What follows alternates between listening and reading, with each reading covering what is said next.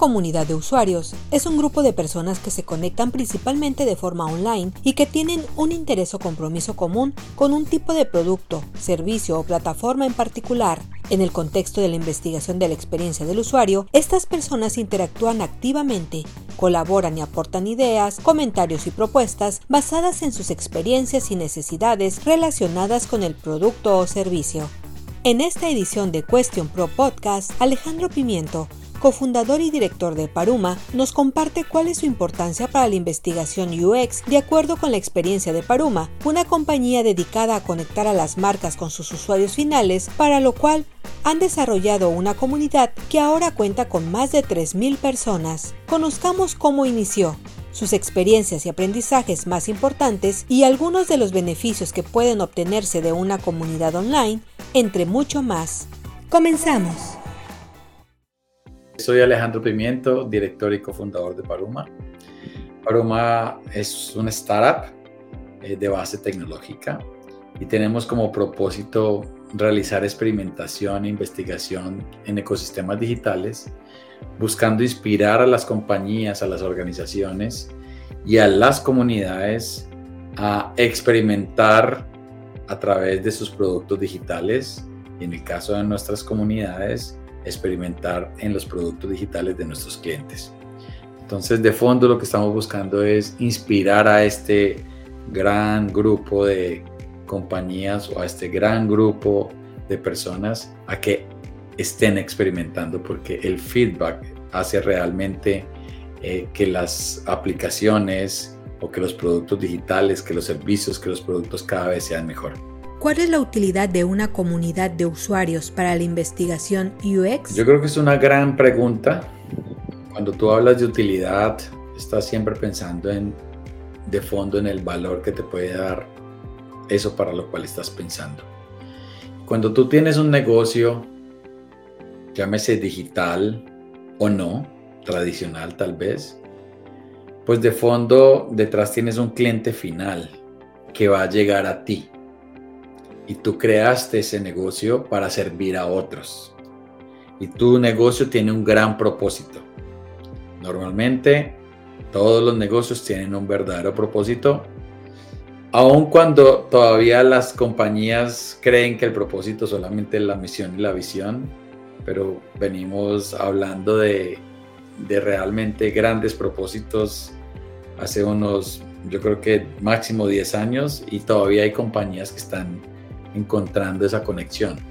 Pero cuando tú tienes una conexión clara con tu mercado, con, tu, con tus clientes, realmente lo que tienes detrás es una comunidad, una comunidad de usuarios, una comunidad de clientes. Entonces, cuando hablas de la utilidad de la comunidad de usuarios para investigación de UX, pues realmente tiene todo que ver. Tú necesitas tener una comunidad esté muy cercana a ti para poder saber qué está pasando con ellos, cuando te usan, cuando tú les sirves a ellos. Entonces, la utilidad es absoluta y en especial para proyectos de investigación de UX, pues se hace absolutamente relevante. Todo aquello que tú vayas a diseñar, cada idea que vayas a sacar para esa comunidad, para tu mercado, cuando tú creas un producto tiene diferentes fases, diferentes etapas en el ciclo de vida de ese producto, de esa idea. Y tú puedes acceder a esa comunidad desde que tienes la idea en servilleta e inclusive hacer seguimiento hasta que sacas el producto al mercado. Entonces, por eso es que es tan útil una comunidad de usuarios para investigaciones UX, porque son los miembros de la comunidad, son los clientes los que te van a ir guiando sobre sus necesidades o sobre descubrir si eso nuevo que te estás inventando y que de pronto el usuario todavía no sabía que lo necesitaba, pues ahora cae en cuenta en que sí lo necesita. Entonces, creo que con eso trato de, hacer un, resumen muy puntual de que una comunidad de usuarios para la investigación es la fuente de información, eh, podríamos decir, oro puro para cuando tú quieres mejorar un servicio, cuando quieres confirmar cómo va tu servicio o cuando tú realmente quieres crear un nuevo servicio. ¿Cómo crear una comunidad de usuarios? Bueno, ¿cómo crear? Puede ser medianamente larga la respuesta, pero voy a tratar de concretarla porque crear una comunidad, si nos remontamos a procesos naturales, sociales, realmente tú todo el tiempo estás creando comunidades, así no, no estés creando de manera directa una comunidad para un propósito como el nuestro, que es invitar a explorar los productos digitales de nuestros clientes. Eh, tú creas comunidades todos los días en tu círculo de amigos, por ejemplo. Con el círculo, creas una comunidad con el círculo de amigos de tu esposa, por ejemplo, o de tus hijas o de tus hijos. O con, creas comunidades eh, alrededor de tus compañeros de trabajo. O creas eh, comunidades alrededor de eh, empresarios afines al mundo de la tecnología, por ejemplo. Y así como ves, creas una comunidad con los que vives alrededor tuyo, en tu barrio, en tu unidad de, residencia. Entonces realmente siempre estamos expuestos a crear comunidades. Entonces, con respecto a cómo crear una comunidad de usuarios, pues lo primero que hay que tener claro es cuál es el propósito de, esa comunidad. Si me interesa o no crear una comunidad. Si me interesa o no, inclusive hay que pensar y ponerse en el lado de la comunidad. Si me interesa o no hacer parte de cierta comunidad, ¿no? Entonces, eh, para mí la forma más fácil de crear una comunidad es tener claro para qué la quiero hacer, em, por qué voy a hacer esa comunidad y al final cómo la voy a hacer, pues van a haber muchas, muchas opciones. Quizás como tu segunda pregunta en la misma. Y es, pues en nuestra experiencia, cuando empezamos hace siete años, pues si te soy absolutamente sincero y transparente, nuestra primera comunidad fue de 12 personas cuando creamos esta idea, que pensábamos que iba a ser una idea pues seguramente muy loca, pero dijimos, vamos a, decirle a, unos amigos y, tenemos muchos amigos, en ese momento teníamos muchos amigos, pero solamente levantamos 12 personas, si no estoy mal, la primera vez. ¿Y cómo creé esa comunidad? Pues contándole a ellos cuál era el propósito, qué queríamos hacer y por qué lo estábamos buscando y qué cómo los queríamos reunir y para qué los queríamos reunir y cómo los íbamos a reunir. Y pues al final llenamos una hojita de cálculo hace siete años en Excel y, juntamos a la gente ahí con sus datos para luego contactarlos y para hacer el experimento que queríamos hacer. Entonces es tan básico y tan simple eh, como tener claro ese propósito, pero reunirlos y saber quiénes son los participantes o los miembros de esa comunidad. Como escalar esa idea a cosas mucho más profesionales, a plataformas profesionales que te brinden la posibilidad de tener eh, reunida esa, ese, esa, esa, a esa comunidad a través de una plataforma tecnológica. Si lo ponemos en términos muy simples, las comunidades existen y toda la vida han existido Ahora, ahí es que entender claramente qué es lo que quieres hacer, para qué lo quieres hacer y cómo generas un vínculo, porque como te dije ahora, eh, teníamos o teníamos en ese momento, aún tenemos muchos amigos, pero en ese momento solo logramos rescatar 10 eh, o 12 tal vez. Y hoy tenemos más de 3.000 personas alrededor de nuestra comunidad. Entonces, es hacia dónde quieres ir, cuál es ese propósito superior y realmente cómo logras eh, engancharlos en ese mismo propósito. Estás escuchando Cuestión Pro Podcast. ¿Cuáles son los elementos claves que debe tener una comunidad de usuarios? Bueno, yo voy a ser muy enfático en algo y es en el tema del propósito, en el para qué hacemos esto. Yo creo que si nosotros nos centramos siempre en el para qué de las cosas, vamos a lograr cosas de mayor engagement, de mayor conexión con el otro. Porque si logramos entender claramente por qué hacemos eso, cuál es nuestra pasión, y el otro se conecta con esa pasión, realmente lo que estás logrando es que vas a tener un miembro de la comunidad como si fuera tu mejor amigo, el que siempre está para lo que necesites. Entonces, para mí la primera, el primer factor clave o primer elemento clave es eso, el propósito. Cuando tú tienes ese propósito, tú luego necesitas entender que necesitas conocer quiénes son esos miembros de la comunidad, entender muy bien sus comportamientos, entender por qué razón están alineados con tu propósito, saber a profundidad qué hacen, qué les gusta. Eh, todo esto que estoy diciendo va a depender mucho también hilado a través del propósito. Si tu propósito es armar un grupo de personas para una temporada de verano en el 2023 y no más porque quieres hacer un experimento particular, pues vas a tener que plantearte qué tipo de información y qué tipo de perfil y cuáles son esas personas, cuáles son esas características de, de las personas que vas a tener. Pero todo está hilado a partir del propósito. Como nuestro propósito como Paroma es inspirar a esas comunidades para que experimenten, evalúen, prueben productos digitales de nuestros clientes, pues es un propósito un poco grande eh, en el que en efecto tienes que eh, buscar cómo mantienes enganchada esa comunidad recurrentemente porque es una comunidad abierta. Hay comunidades tipo cerradas o privadas para cosas muy particulares, para una marca particular. Por ejemplo, tú puedes crear una marca, si tú eres el, dueño de una tienda que se llama Tienda de la Felicidad, pues tú puedes crear tu comunidad solo para la tienda de la felicidad pero Paroma tiene una comunidad grande abierta para la tienda de la felicidad, para la tienda de los helados, para la tienda de la comida, para la tienda de los deportes, para todos los clientes que quieran evaluar la experiencia de usuario de sus productos digitales. Entonces, hay ciertos propósitos, ciertas características que debes tener en cuenta eh, como factor clave.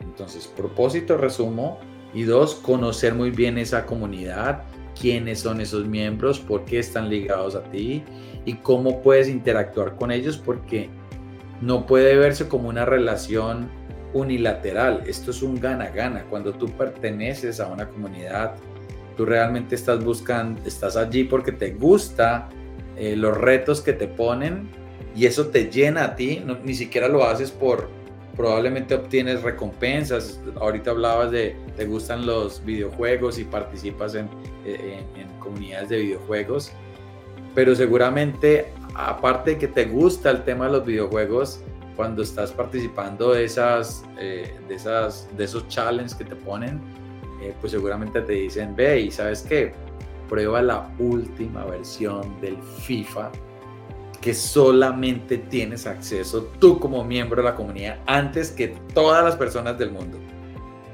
Y efectivamente estás ganando algo a cambio, pero lo estás haciendo no, no porque vas a ser el primero, sino porque te llena, te conecta con tu corazón y estás enganchado con eso. Entonces ahí están los siguientes factores claves, cómo te conectas y cómo logras realmente entender por qué el otro quiere estar contigo y cómo haces para llenar esos posibles vacíos o cómo logra realmente mantener un, engagement con esa comunidad. ¿Qué metodologías de investigación has implementado en comunidades de usuarios? Sí, como les decía en principio, habíamos pensado como en, en dos grandes enfoques. En el enfoque de evaluar la percepción de la gente. La percepción es eso, es una percepción, no es mala o buena.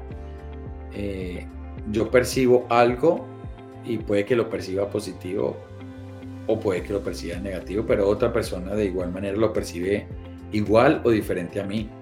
Entonces por eso las percepciones no son buenas ni malas, son simplemente percepciones. Entonces en ese sentido, en principio, solo nos enfocábamos en un aspecto de percepción, todo 100% virtual, en un modelo de autoevaluación. No moderado, es decir, no ah, buscando, diciéndole a la persona, bueno, imagínate que estás aquí y todo como en eh, moderado tradicionalmente. Utilizamos la tecnología eh, de la plataforma, en este caso de Question Pro, para moderar digitalmente qué, cuál es el reto, cuál es el challenge que tiene la persona.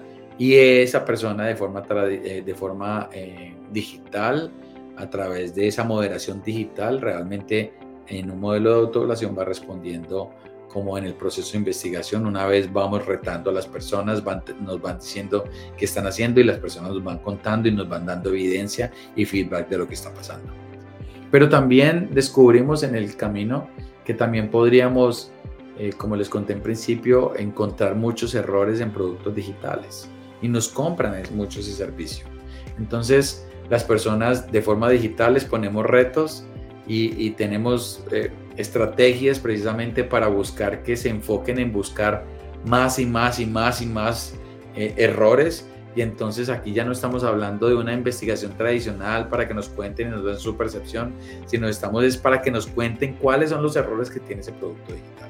Entonces, aquí es una exploración abierta, muy a cómo las personas quieran hacer las cosas. No hay un método particular para orientar al usuario. De hecho, se trata de no sesgarlo y decirle, búscalo como tú quieras, preséntame los errores y obtienes más beneficios. Em, también efectivamente se pueden hacer procesos completamente moderados que antes no hacíamos, pero la tecnología nos ha permitido ahora hacerlo. Entonces podemos hacer ejercicios moderados con la misma comunidad eh, y poder conectarnos o conectar a estas personas de la comunidad con nuestros clientes para que ejecuten sus procesos de forma tradicional.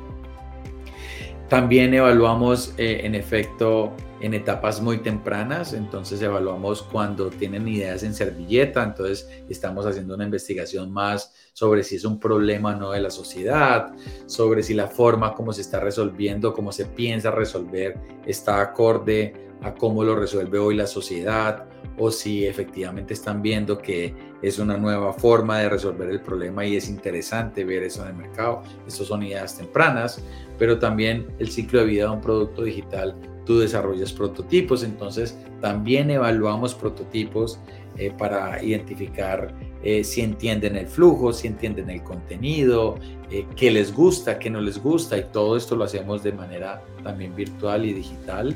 Em, también entonces efectivamente cuando ya tienes mucho más valor con el producto, es mucho más tangible, es mucho más visible, es más fácil para nosotros poner retos, compra, paga, consulta, revisa y la gente la retamos de diferentes maneras para que haga muchas cosas y nos dé feedback sobre esa experiencia en ese proceso. Y finalmente lo que estamos aportando mucho también, mucho valor en los clientes es cuando nuestros clientes ya tienen productos digitales previos a salir a producción en un grupo muy cerrado, lo que llamamos beta testing. Entonces, con un grupo muy selecto ponemos a que estas personas utilicen el producto y nos vayan dando feedback acerca de esto.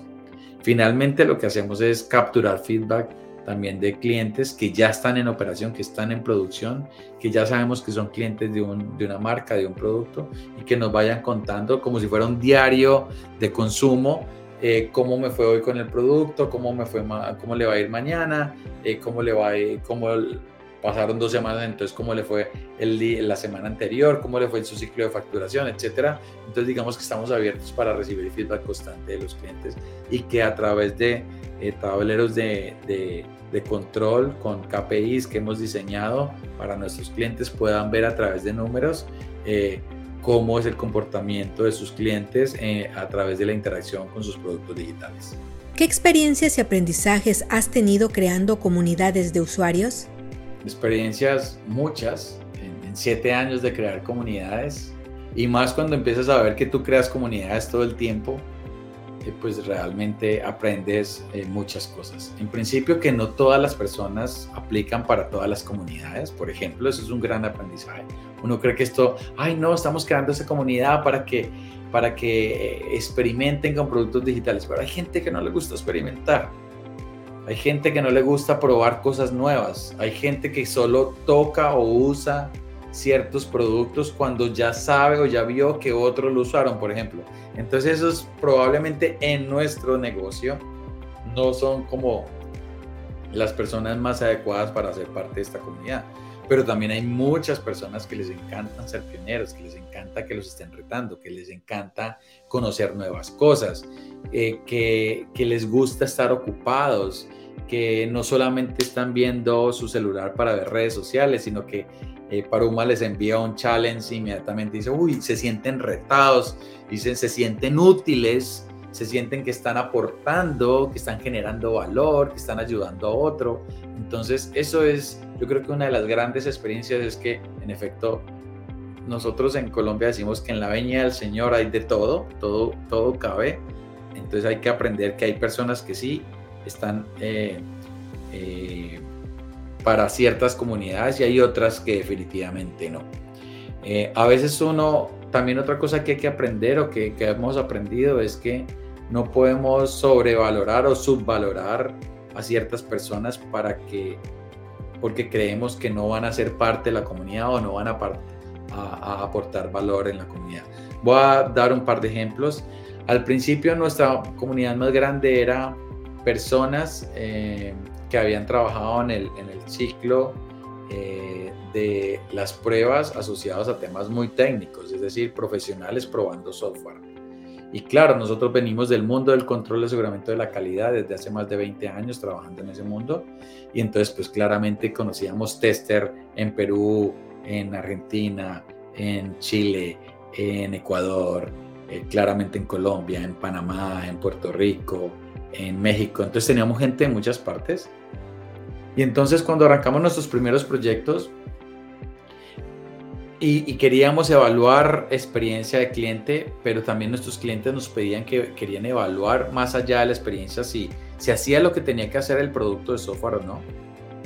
Entonces cuando nos pedían que, que querían evaluar si hacía bien las cosas, pues no poníamos usuarios no técnicos o usuarios consumidores generales, sino poníamos gente muy técnica a evaluar eso. Y al principio pensábamos en eso, es decir, ¿quién va a encontrar un error funcional en un producto digital? Pues un tester profesional. Eso lo pensábamos hace siete años, porque veníamos del mundo de controlación de la calidad. Y entonces teníamos una baja participación de los usuarios eh, generales o consumidores de producto eh, en una, una participación de 30% del grupo de la muestra que iba a evaluar funcionalidad del producto digital. Y con el tiempo empezamos a mover ese porcentaje porque nos empezamos a dar cuenta que ese pequeño porcentaje del 30% de usuarios no técnicos empezaron a encontrar más errores que los técnicos. Entonces, si te das cuenta, el aprendizaje allí es no podemos pensar que porque ellos no que porque ellos no eran técnicos no iban a encontrar errores. De hecho, llegaron a encontrar más errores que los mismos técnicos, porque los técnicos normalmente están enfocados en un requisito, en una historia de usuario y no se salen de ese marco muchas veces. Muchas veces, no quiero decir que todos son así, pero muchas veces no se salen de ese marco. Mientras que un usuario no es técnico, pero está viendo el negocio desde un punto de vista distinto, está viéndolo desde su experiencia, desde el comparativo con otra cosa similar y puede que él quiera usar algo y, no lo vea en esa funcionalidad, entonces para él es un error. Eh, entonces, no sobrevalorar eh, o no subvalorar eh, las capacidades que tienen los miembros de la comunidad para lograr un reto o un challenge en, en ese tipo de cosas, ¿no? Que, que, vayamos a plantearle. Entonces yo creo que, que como experiencia eso, eso es muy importante. Otra cosa es que a veces nosotros pensamos en que no podemos crear comunidades con ciertos perfiles de gente. Voy a poner dos ejemplos en ese, en ese sentido y es ay no, las personas mayores de 60 años o mayores de 65 años no les interesa ser parte de comunidades digitales. Ellos no, ellos lo único que saben es usar el WhatsApp. Bueno, pues esas personas que están en WhatsApp están en grupos de comunidades, o sea, están en grupos de amigos, eh, de la tercera edad, de los de ejercicio, de los de yoga, de los del té, de los de las galletas, realmente hacen parte de comunidades. Entonces, el hecho de que pensemos en que son personas de más edad eh, y, que no les va a gustar, no, realmente sí les va a gustar. Y el segundo ejemplo para, en, ese, en ese orden de ideas está que yo quedé absolutamente sorprendido y es nosotros eh, trabajamos para uno de los bancos más grandes de Colombia y queríamos eh, evaluar la experiencia eh, en especial asociado a la accesibilidad de productos digitales. Y esa accesibilidad está relacionada particularmente con personas que eh, tienen discapacidad visual. Y nosotros decíamos, no, pues cómo vamos a evaluar la experiencia de, de un producto digital eh, con personas de discapacidad, con discapacidad visual en, particular en etapas tempranas, cuando no hay diseño, cuando no hay un prototipo, porque tú piensas, o sea, Recuerda que uno siempre debe tener claro el porqué de las cosas, el para qué y al final el cómo. Normalmente nuestro cerebro siempre piensa al contrario, primero en el cómo. Cuando no sabemos cómo hacer las cosas, creemos que no se puede hacer. Cuando alejas el cómo la vas a hacer y solo piensas en el propósito, tal vez logras. Entonces yo creo que esa es como una de las experiencias generales a partir de esto que estoy hablando y es precisamente que estas personas con discapacidad visual claramente sí podían evaluar la experiencia, escuchando cuáles eran las opciones del producto digital, cómo le estaban comunicando las cosas a este tipo de personas cuando presentaban su software o su app o su página web a través del dispositivo móvil. Y, y, nos sorprendió tanto que nos dieron tanto feedback, fue tan fácil para ellos y nosotros pensamos que iba a ser una cosa absolutamente compleja. Y logramos resultados y beneficios fantásticos a partir de esa opinión sobre cuál era el orden eh, de, la, de cómo eh, el, el, el voiceover del, del, del, celular le iba mencionando la funcionalidad o el producto digital eh, para estas personas que tienen discapacidad visual. Entonces con eso cierro y es realmente cuando tú tienes experiencias eh, creando comunidades, realmente hay, todas las personas tienen las capacidades para lograr hacer eso. Entonces, eh, finalmente, una experiencia mayor es cuando ya tienes claro que puedes vincular a todas las personas. Claramente hoy puedes obtener eh, comunidades y usar plataformas que te brindan un servicio software as a service como el que tiene Cuestión Pro Communities, que te ayuda a liberarte un montón de cosas cuando estás pensando en armar una comunidad. Visita nuestro sitio web www.questionpro.com diagonal ES diagonal ES. ¿Cómo atraer personas hacia tu comunidad y lograr que permanezcan? Uy, ese es un reto muy grande. Es un reto muy grande porque, como mencionaba ahorita, mm, hay personas para todo, pero recordemos que cuando investigamos, por eso tenemos que investigar constantemente porque las personas podemos cambiar de parecer impulsados por cosas externas o por pensamientos o cambios internos en nuestro ser. Entonces puede que hoy esté muy enganchado con ciertas personas en la comunidad, pero mañana puede que ya no. Mañana tuve, por ejemplo, un hijo y ya no me queda tiempo de estar pendiente de la comunidad. Y no es que no me guste la comunidad, solo que no puedo. O simplemente ahora tengo menos tiempo que antes y, prefiero evitar eh, participar en la comunidad. O simplemente antes no podía y ahora sí puedo. Entonces, es un reto constante. Lo que tiene que ser claro es que siempre tenemos que buscar cómo enganchar a las personas. Y vuelvo otra vez con el tema del propósito. Cuando tienes claro el propósito y cuando conoces muy bien a tu comunidad y cuando entiendes que a ciertas personas que están contigo están contigo porque valoran, eh, en nuestro caso, por ejemplo, valoran ser pioneros, valoran aprender, valoran eh, ayudar a otros, eh, valoran porque tienen beneficios a través de los puntos que ofrecemos como, como dentro de nuestro programa, eh, valoran las insignias que les damos a las personas cuando los premiamos, cuando han participado. O sea, hay una cantidad de cosas que entendemos que valoran. Y cuando tú entiendes eso, pues efectivamente tienes que buscar cómo interactuar. Ahora bien, lo decía hace un rato, y esto es un gana-gana inspiramos a las personas a que participen eh, en, este, en este tipo de actividades porque queremos que ayuden a otros y para que también ciertas, eh, obtengan ciertos beneficios. Pero también es cierto que a veces en, investigación tenemos que encontrar ciertos perfiles, ciertos buyer person, ciertos arquetipos y puede que uno o varios usuarios jamás hayan podido participar simplemente porque no hacen parte del segmento de mercado del que estamos evaluando. Entonces uno podría decir, ah, no es que no me importa estar con ellos. Puede que ahora no, pero en el futuro sí van a ser parte de un perfil. Entonces no te puedes olvidar de aquellos que no participan, pero son miembros de la comunidad. Entonces tienes que buscar cosas. Entonces, por ejemplo, en nuestro caso, creamos un marketplace dentro de nuestro panel en, en, Question Pro Communities para que las personas libremente ofrezcan sus productos y servicios. Puede que no estén participando en, en dar feedback sobre productos digitales, pero tienen un espacio para, con 3.000 personas para que puedan ofrecer o puedan publicar su marca o puedan hacer cosas. Entonces, eso, de eso se trata, ¿no? De encontrar qué es, qué para estas personas son eh, sus beneficios y cómo realmente eh, se, sienten conectados.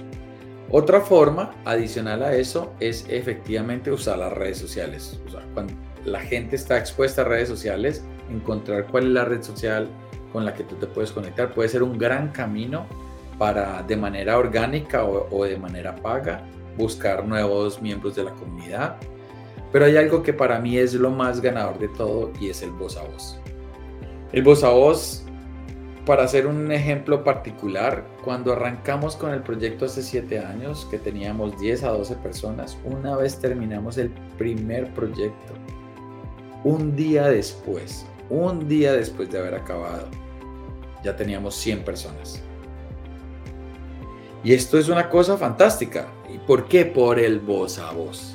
El voz es un tema muy potente y si a eso lo acompañas con campañas de referidos, que por ejemplo en la comunidad, en la plataforma de communities de Question Pro podemos configurar eh, programas de referidos, pues efectivamente eso te va a ayudar y te va a facilitar también el, el proceso. Entonces, eh, yo, yo concentraría como los esfuerzos en la atracción, en eso, uno muy grande es entender cómo, cómo tienes un gana-gana con ellos, otro es cómo activas el plan de referidos y cómo haces también las cosas que a través de voz a voz obtienes eh, nuevos miembros de la comunidad.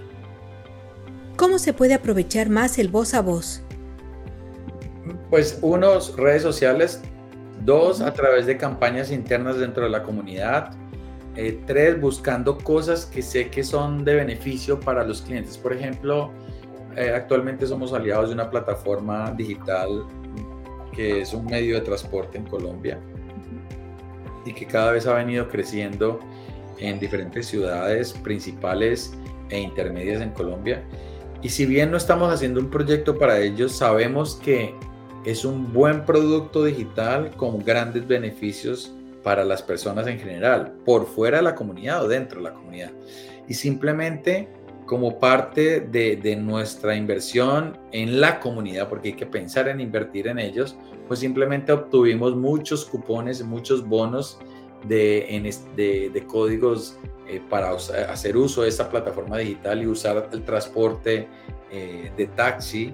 Y otorgamos a todas aquellas personas que sabíamos que no tienen vehículo, que usan transporte público y que necesitan movilizarse, pues entregamos cupones libres para que usaran un día en transporte de, esa, de ese sistema eh, de movilización en ciertas ciudades.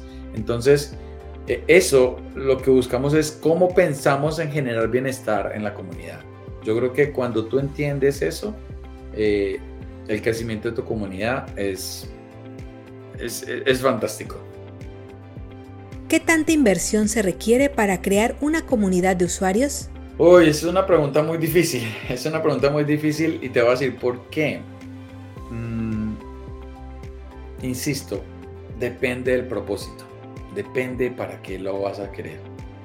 Si tú eres una compañía que va a hacer una campaña ahorita en verano y eres el dueño de un parque de diversiones que solamente está eh, en, verano disponible, pues no tiene sentido que tú tengas una comunidad activa eh, durante las otras tres estaciones porque solamente puedes sacarle el máximo provecho a tu negocio en la temporada de verano, por ejemplo. Entonces, pues seguramente será una inversión más pequeña porque va a estar muy segmentada en un periodo de tiempo pequeño eh, y vas a tener que invertir menos. Y probablemente para eso hasta lo puedas hacer en una hoja, en un cuaderno y anotar los nombres de la gente y puede ser que va a depender mucho de esa estrategia. Entonces, por eso saber invertir, qué tanto debes invertir o qué tanta inversión necesitas, va a depender mucho del alcance de tu negocio, va a depender mucho de tu estrategia, va a depender mucho de, la marca, del posicionamiento. Entonces, eh, de, cómo te quieres comportar ante la comunidad, ante tus clientes, de cómo quieres verte, de, cómo, de qué tan fácil eh, quieres hacer el proceso.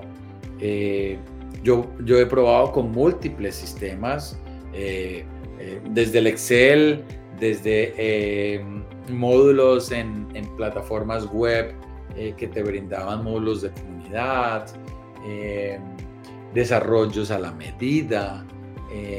y hoy una de, de, mi fracción de inversión en la comunidad pues está ligada a, a Question Pro Communities, eh, pero que para mí, más allá del valor o del monto de la inversión, lo hago porque me genera facilidad a la hora de, de operar nuestro negocio.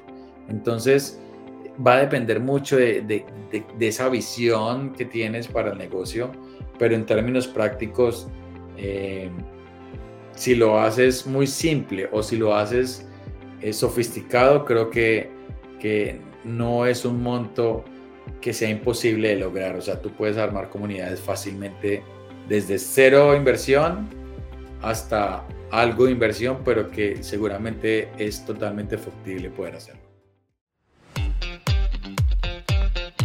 Síguenos en nuestro canal de YouTube y encuentra más contenido interesante sobre investigación de mercado, experiencia del cliente, tecnología y más. Estamos como Question Pro Latinoamérica. Question Pro Latinoamérica. ¿Qué beneficios a corto y largo plazo puede traer una comunidad de usuarios? Wow, es, los beneficios son inmensos y en efecto a corto y largo plazo eh, son gigantes realmente. Si ustedes me preguntan a mí particularmente en mi negocio en el corto plazo, eh, es cómo logras tener eh, buyer person o arquetipos o segmentación particular de ciertas necesidades que tienen nuestros clientes de forma rápida e inmediata. Cuando tú tienes una comunidad es una cosa y otra cosa es cuando no la tienes. Entonces vamos a poner dos escenarios. La empresa Banco Cucú en México no tiene comunidad y necesita hoy preguntarle a los clientes eh, si les gusta o si les gustaría alguna cosa. Cuando tú no tienes comunidad, pues simplemente vas a hacer un tiro al aire y vas a sacar una encuesta masiva y al que le llegue y al que probablemente medianamente le interese, va a contestar de eso. Entonces la tasa de conversión de eso va a ser así de chiquitita. Cuando tú tienes una comunidad que está enganchada, que tiene claro el propósito, que está unido a ti, y tú necesitas preguntarle, oiga, estoy pensando en X, Y, Z cosa, ¿usted qué piensa? La tasa de conversión va a ser muy alta. Entonces el beneficio en el corto plazo es que cuando tienes una comunidad realmente obtienes lo que tú necesitas en un corto tiempo y con mucho valor. En el otro va a depender de qué tanto enamores a la gente y ahí se te puede ir, se, te puede estar yendo eh, muchas, muchas cosas detrás del interés de lo que estás ofreciendo para que logres obtener eh, la respuesta que estás buscando. Entonces, eso es como en el corto plazo. Y en el largo plazo es sin duda tener una, una comunidad que está enganchada a ti, que sabe que, va a estar siempre contigo, eh, que entiende por qué está allí y que vas a contar con ellos para lo que sea. A veces eh, nosotros en nuestro caso, en principio solamente, hacíamos investigaciones virtuales, 100% en modelo no moderado tradicionalmente, eh, muy temas de autoevaluación eh, pero en algunos momentos nos empezaron a llamar y a buscar para temas mucho más enfocados a lo tradicional, focus group o focus group eh, en, en, sitios específicos, o sea, presenciales o digitales o individuales o grupales, y era algo que no teníamos dentro del plan. Siempre pensábamos que era más enfocado a, a unos procesos de investigación muy de autoevaluación. Y la comunidad es tan grande el engagement que tenemos con la comunidad que hasta procesos tradicionales ayudamos a nuestros clientes en modelos presenciales. Entonces tú logras muchas cosas de largo plazo cuando tienes enganchado. Puedes hacer muchas cosas. O sea, realmente ya no estás vendiendo un servicio particular de investigación, de experiencia de usuario. Lo que estás vendiendo es la capacidad que pueda tener una comunidad para hacer lo que tú quieras. Con esto terminamos el episodio de hoy. No te pierdas nuestra emisión la siguiente semana a través de Spotify, Amazon Music, Google Podcast y más. Síguenos también en LinkedIn, Facebook, Twitter e Instagram, donde puedes encontrarnos como Question Pro Latinoamérica. Hasta la próxima.